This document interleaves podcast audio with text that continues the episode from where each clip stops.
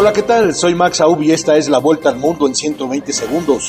Un ataque de misiles rusos durante la noche dañó varios edificios civiles en la región occidental ucraniana de Leópolis e hirió a vecinos de la zona, según dijeron las autoridades ucranianas este martes.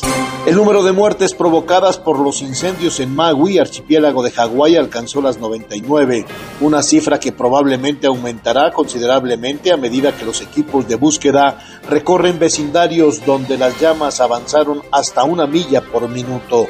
La justicia del estado de Georgia inculpó al expresidente estadounidense Donald Trump y a otras 18 personas por haber intentado alterar el resultado de las elecciones de 2020 en ese estado clave del sur de Estados Unidos la última de la serie de problemas legales que se abaten sobre el exmandatario republicano.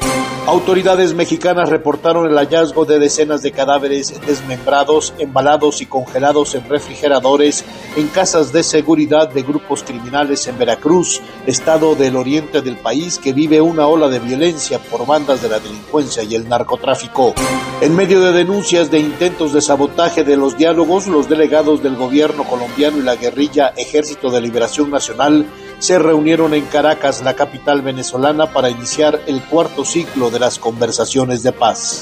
La violencia sin precedentes que sacude a Ecuador cobró la vida de otro líder político, con los que ya son tres los homicidios relacionados con la política en las últimas cuatro semanas, incluidos el del candidato presidencial Fernando Villavicencio.